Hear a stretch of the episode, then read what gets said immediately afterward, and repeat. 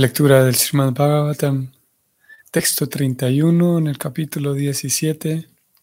Bienvenidos. Om Namo Bhagavate Vasudevayam.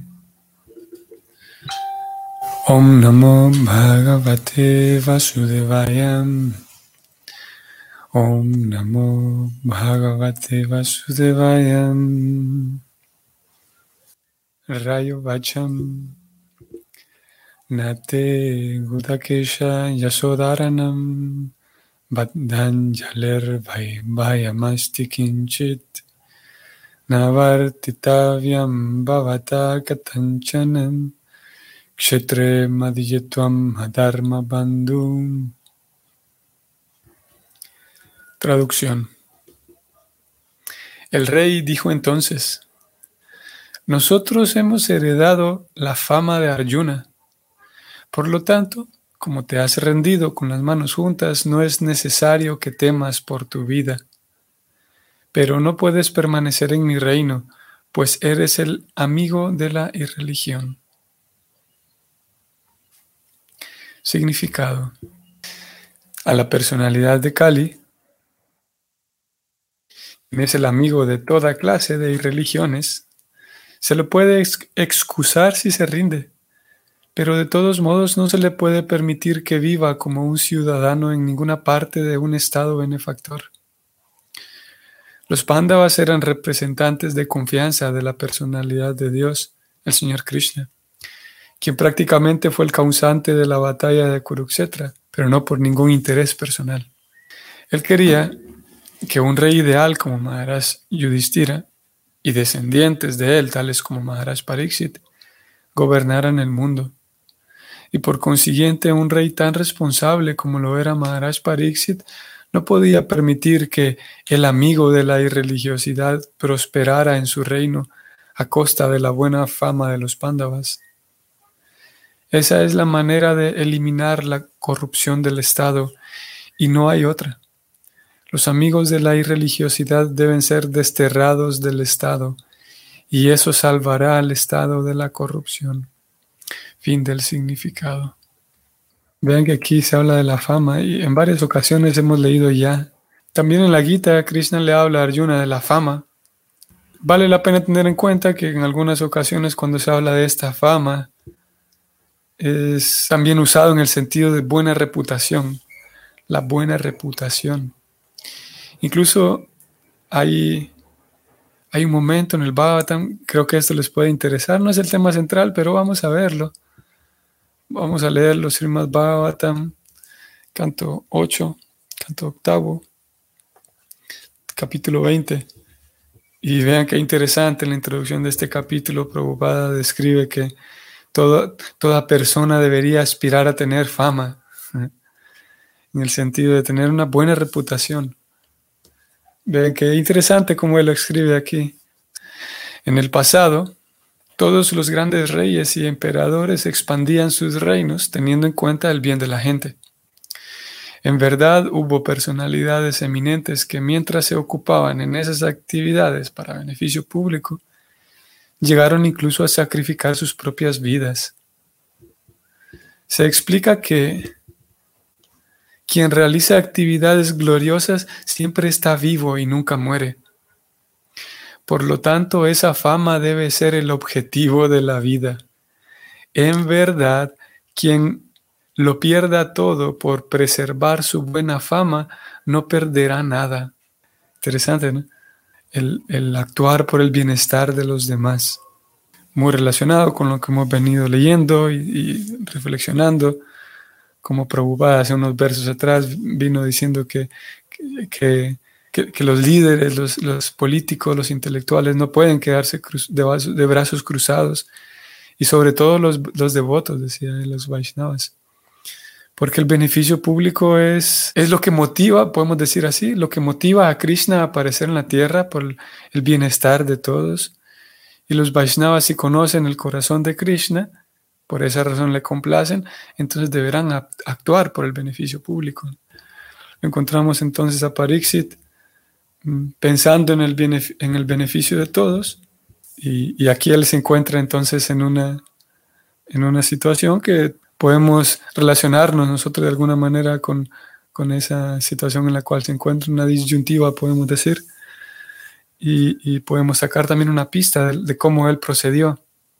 Por un lado, tiene la herencia de su abuelo, no quiere perder esa cualidad de pensar en el bienestar de todos, y por otro lado, tiene aquí, está él frente a un código de los guerreros y ese código le, indica que él no puede castigar a alguien que transparentemente se rindió, se arrepintió. Y es el caso de Cali. Ayer hablamos de los hipócritas o de la hipocresía, más bien. Y decíamos cómo alguien puede fingir ser alguien que no es. en el caso de, de también es interesante porque alguien podría señalarlo a Parixit o a alguien como él, señalarlo de hipócrita. Porque Parixit dos segundos atrás estaba dispuesto a matar a este malhechor, a este sujeto, y ahora un momento después ya se, le acabó ese, ese sentido de justicia, aparentemente. Le podríamos decir que Parixit, usted es un hipócrita también, porque hace dos páginas estaba diciendo que sí, que iba a matar a, incluso estaba dispuesto a matar a, a, los semidioses y los semidioses eran los causantes de este problema. Pero ahora lo vemos aquí eh, eh, suave, o sea, bien negligente, perdonándole la vida a este sujeto. Podría él parecer un hipócrita también. Podría parecer que, que Parixi solamente estaba hablando de dientes para afuera. Y lo cierto es que entre los códigos, principalmente para los códigos de los guerreros, sin embargo, también es un, podemos eh, observarlo y aplicarlo. No, no, estaríamos en un error si aplicamos ese, esa forma de conducta. Y consiste en, ok, observamos un error en alguien, pero esa persona se arrepintió. Esa persona eh, honestamente se arrepiente, honestamente pide perdón. Y es el caso de este sujeto con Parixit. Y por el hecho de pedir perdón, entonces ya no hace falta eh, el castigo eh, cruel al cual Parixit estaba dispuesto, con el cual él estaba dispuesto a proceder. Porque realmente él se, arrepintió, ¿no? eso lo vimos en versos anteriores. Y entonces seguramente todos nos hemos enfrentado a ello, de que, ok, hubo, algo mm, indebido, una acción indebida, pero la persona se arrepiente. Ahora, entonces, debido a que hay un arrepentimiento real, aquí lo encontramos entonces mm, a París solucionando este, este asunto. Como te has rendido, dice el verso, el mismo verso del, del Bhagavatam, como te has rendido, ya no es necesario que temas por tu vida, ya no te voy a castigar como pensaba castigarte. Pero al mismo tiempo no puedes permanecer aquí. Y preocupada también, el significado lo dirige en, esa misma línea. Y, también para nosotros mismos. Todos nos hemos encontrado en situaciones por, por la ley de la probabilidad, si no todos, la mayoría, nos hemos encontrado en situaciones en donde alguien hace algo que, que nos daña, alguien hace algo tal vez con mala intención, o tal vez eh, no con mala intención, pero en fin de cuentas nos dañó, nos, nos hirió. Y si vemos, eh, si recibimos eso, un, maltrato, digamos, o, o algo que nos hiere, es saludable para nosotros mismos el, el, comprender por qué sucedió y en fin de cuentas el perdonar. El perdonar siempre trae para la persona que perdona, siempre trae el, beneficio de que el, cuerpo emocional y el corazón sanan. La persona que perdona en realidad perdona para, para vivir más saludable ella misma. En algunas, en algunas ocasiones está la impresión, uno puede tener la impresión de que perdonar significa de que yo acepto que la otra persona está bien al momento de dañarme. Es ahí un error conceptual en cuanto al perdón. Parecería que, bueno, yo voy a perdonar a esta persona, pero perdonar significa que yo avalo y patrocino su mala conducta y le doy la razón de que está bien que me haya dañado. Pero como digo, es una, una distorsión en el concepto, porque perdonar significa que, ok, yo entiendo que de alguna otra manera actuaste como actuaste, movido y, y más específicamente aquellos que conocen o conocemos el, la cosmovisión devocional, la cosmovisión Vaishnava, que la Gita nos dice que, bueno, cuando una persona actúa, hay otros factores.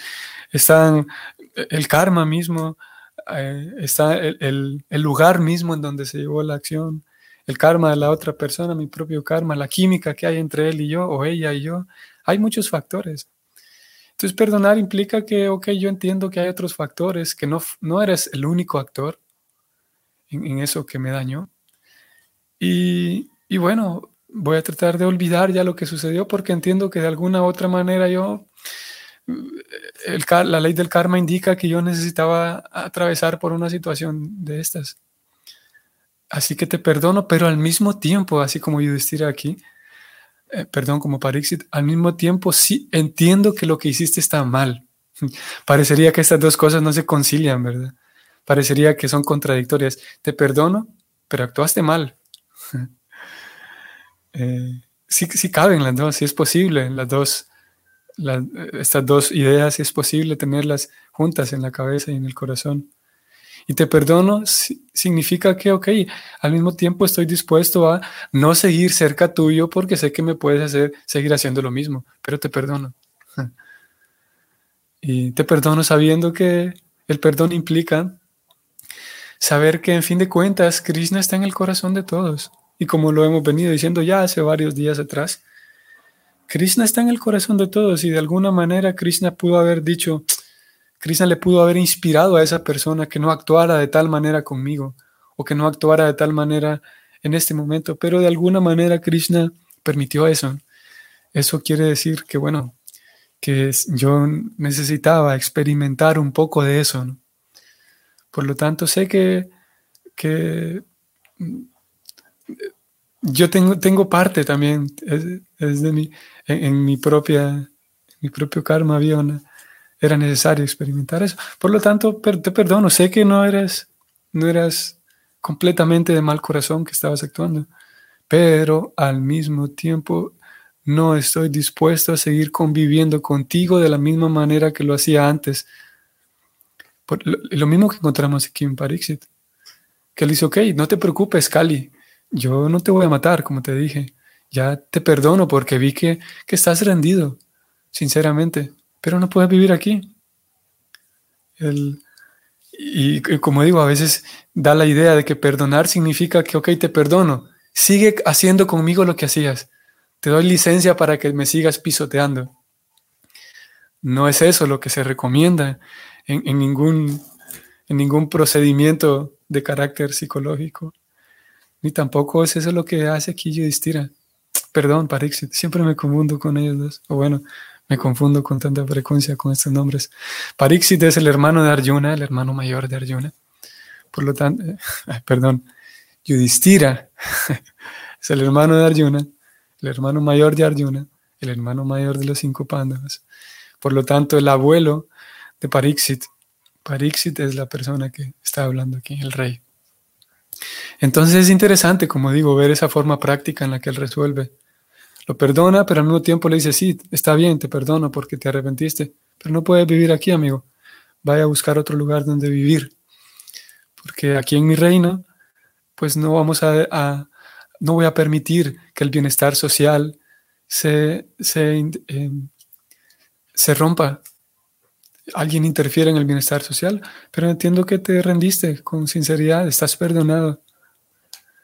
Y como digo, esto mismo es, el mismo proceder que se recomienda cuando hay un, proceso de, limpieza o de sanación en cuanto a la psicología.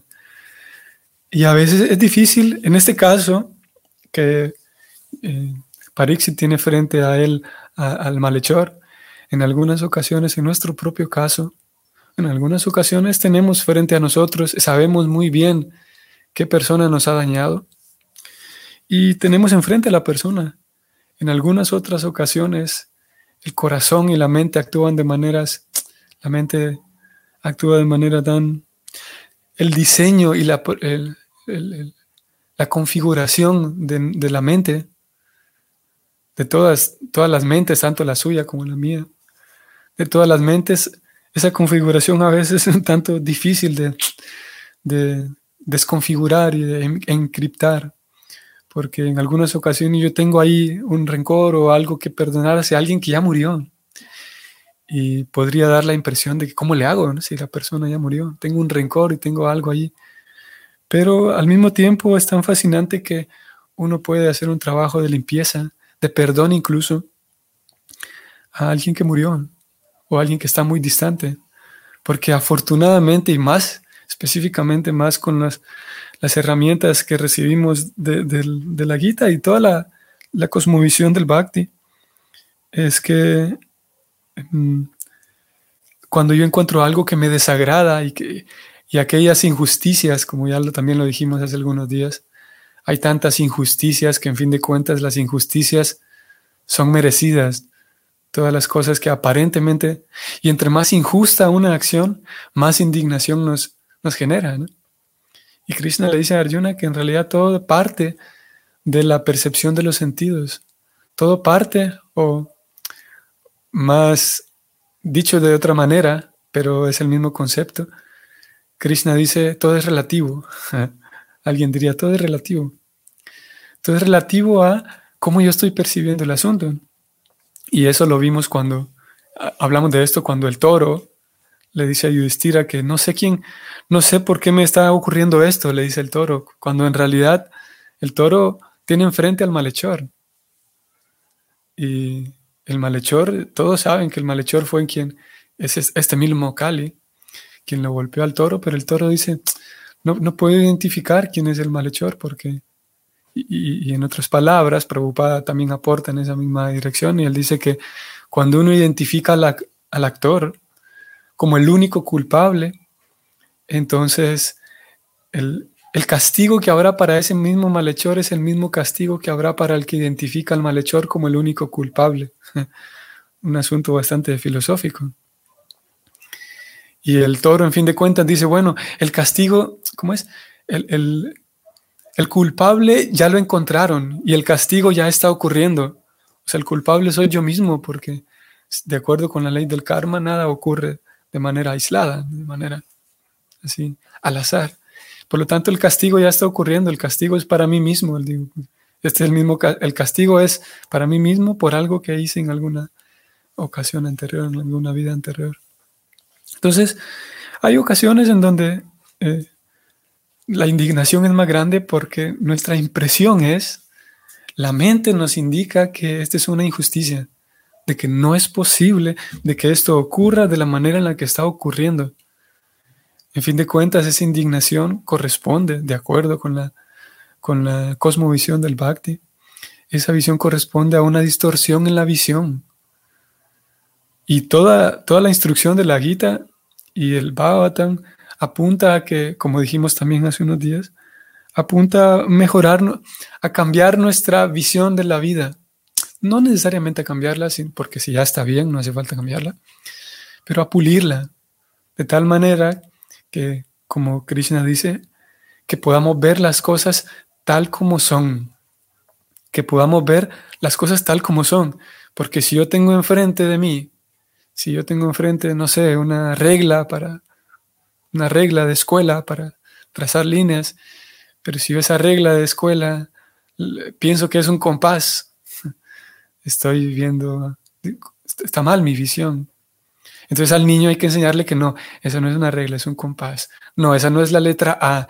La letra A tiene un palito más cortito. Esa es la letra D porque tiene un palito más grande.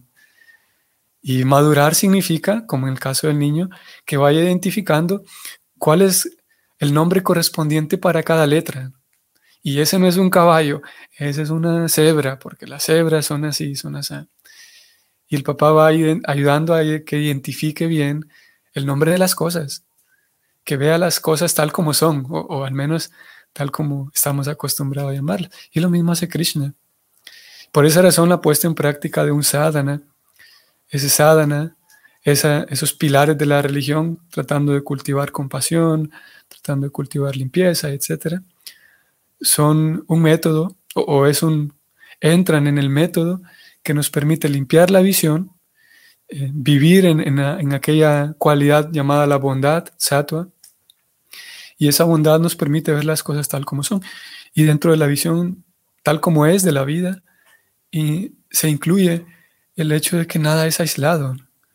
Y por alguna razón, también como dijimos hace algunos días, en esa visión tal como es, la Gita nos indica que hemos vivido tantas vidas. Y por lógica y por números, incluso por matemática, no es posible, simplemente no es posible por probabilidad de que en mis vidas anteriores yo haya sido una persona santa. Porque si yo fui una persona santa, pues no estaría aquí, estaría con Dios, por simple lógica. Y si no fui una persona santa, quiere decir que en mis vidas previas hice algunas fechorías, mayores o menores. Y eso por un lado, las vidas anteriores. Ahora, viniendo a esta vida, si analizo toda mi vida hasta el día de hoy, seguramente cualquier persona cuerda y sincera encontrará que hizo fechorías mayores o menores. Por lo tanto, es necesario que yo pague por ellas. Y la forma en la que pago por ellas es enfrentándome a cosas desagradables. Y algunas ocasiones tendrá, la vida tendrá que ponerme frente a personas que son el, el instrumento de mi karma.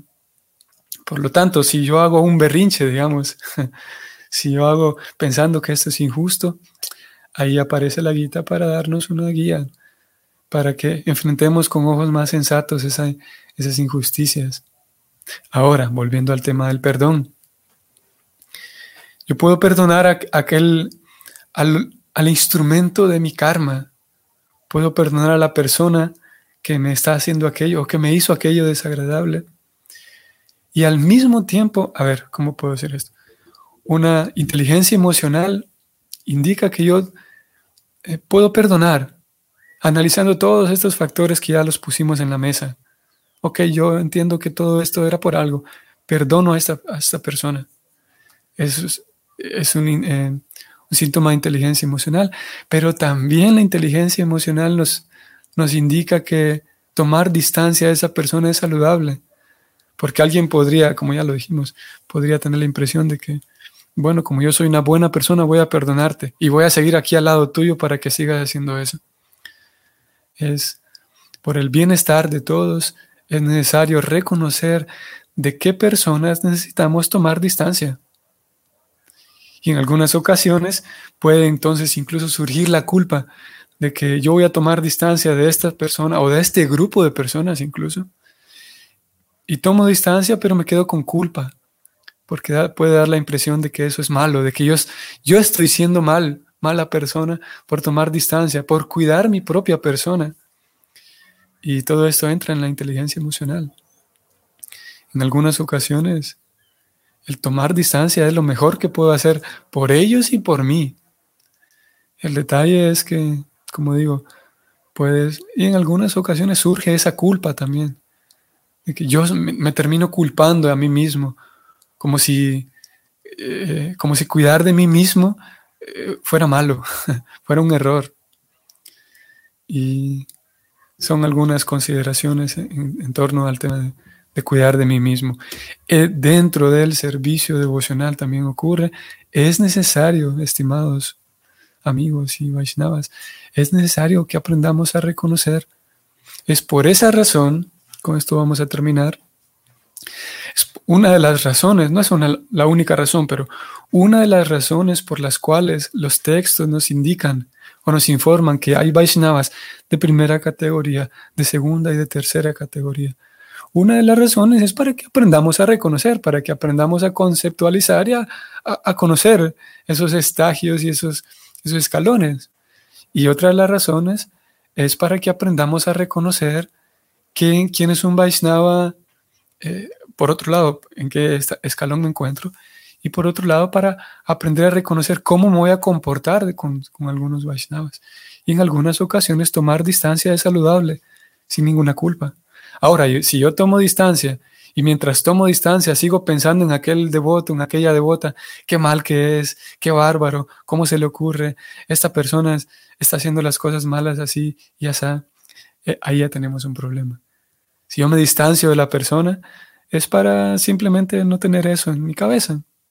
Pero si llevo conmigo, en mi corazón, llevo ese, me sigue estorbando la presencia de aquella persona, incluso en ausencia de ella, ahí sigo teniendo yo un problema. Leo a Carolina, saludos Carolina, Hare Krishna, reverencias también. Ese tomar distancia en el entorno devocional, ¿cómo sería? ¿Cómo se aplicaría? Hay diferentes eh, circunstancias, ¿no? diferentes devotos, diferentes personas. Ah, es decir, si alguien se siente vulnerado en la comunidad de devotos, debe tomar distancia. Sí, hay tantos factores aquí también, Carolina. Recordemos que de entrada, esperamos que todo esto se desarrolle en un ambiente de personas maduras, porque hay algunas personas que por cualquier cosa se sienten ofendidos. Ese es otro apartado, ¿no? Hay personas que por cualquier cosa, porque, porque me pusieron el jálaba a la par del arroz y, el arroz es salado y el jálaba es dulce. Hay personas que se pueden sentir ofendidos por cualquier cosita. Y aquí vale la pena entonces el, ya de entrada con, ese factor se, torna un tanto difícil porque aquella persona que se ofende por nada piensa que está en lo correcto. Y bueno, ahí es, es, es difícil. Pero en general, si yo considero que con madurez y de manera objetiva hay ciertas cosas que no están bien, entonces puedo aplicar lo que algunas ocasiones las escrituras recomiendan, que es tener, tener amistad con todos, ser amigable con todos ser cordial con todos, pero no necesariamente quedarme para abrir mi corazón con todos, no necesariamente quedarme en el círculo Vaishnava para, para abrir mi corazón y expresar mis, mis preocupaciones, mis anhelos, mis reflexiones, mis, mis realizaciones con todos. Y eso implica también no necesariamente quedarme para para escuchar las reflexiones, las realizaciones, las aspiraciones, los temores, las reflexiones de otros Vaishnavas. Puedo participar en un sentido más mm, litúrgico, incluso puedo participar en la liturgia, en el kirtan. En algunas ocasiones el corazón está tan dolido que uno ya no quiere ni participar ni en el kirtan, ni en el prasadam, ni en el arati. Como digo, hay diferentes momentos y diferentes circunstancias, diferentes eh, escenas, que no, en todas se puede proceder igual, pero podemos observar estas. Puedo encontrar dentro del círculo Vaishnava personas que, con quienes yo pueda eh, eh, eh, abrir mi corazón, pueda tener un compañerismo y una camaradería un poco mayor y, seguir participando al menos del, del aspecto así social y con cordialidad puedo siempre hacer uso de la cordialidad y, mantener una, en, cuanto al menos a, mi corazón, a, la, la, intimidad de mi corazón y de mi persona, puedo mantenerla un poco resguardada. Y bueno, eso. Em, de momento puedo decir eso y pienso que con los, con, con los próximos versos podemos seguir encontrando otras otras pistas. Saludos Álvaro Val. Eh, es la primera vez que veo su nombre aquí en el chat, así que bienvenido. Y gracias, devoto. Leo sus palabras, despejando, despejado muchas dudas que tenía en muy poco tiempo, te lo agradezco. Radhe Radhe, Hare Krishna, dando eh, gracias, Álvaro. Eh, gracias por, por participar y por compartir también sus palabras de esta manera. Jesús Matilde, Hare Krishna, saludos. Muchas gracias, Praudira. Estas dos últimas clases son muy iluminadoras. Hare Krishna. Bien, eh, gracias, saludos también a usted, Jesús Matilde. Mm, sí, seguiremos hablando del tema y, y sí, son, son temas de carácter práctico que nos es un intento por intentar aterrizar la filosofía de conciencia de Krishna, aterrizarla a nuestra vida, cosas que nos suceden a todos, cosas que, que el corazón a veces termina ahí medio, dañado y medio heridillo, heridito, y a veces cuesta trabajo gestionar eso, porque tenemos pocos espacios para, para hablar de ese tipo de cosas que a todos nos suceden, el corazón a veces ahí se, se hiere y se duele.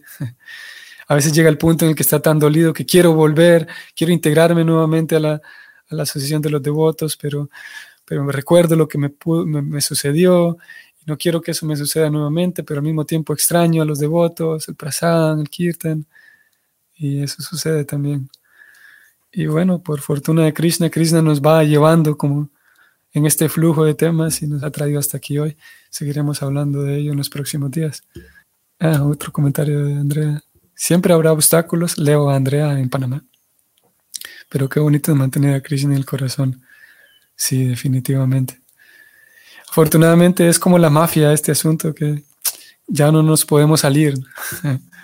Krishna, es bonito mantener ahí a Krishna en el corazón y es bonito saber que Krishna ahí está y ahí estará.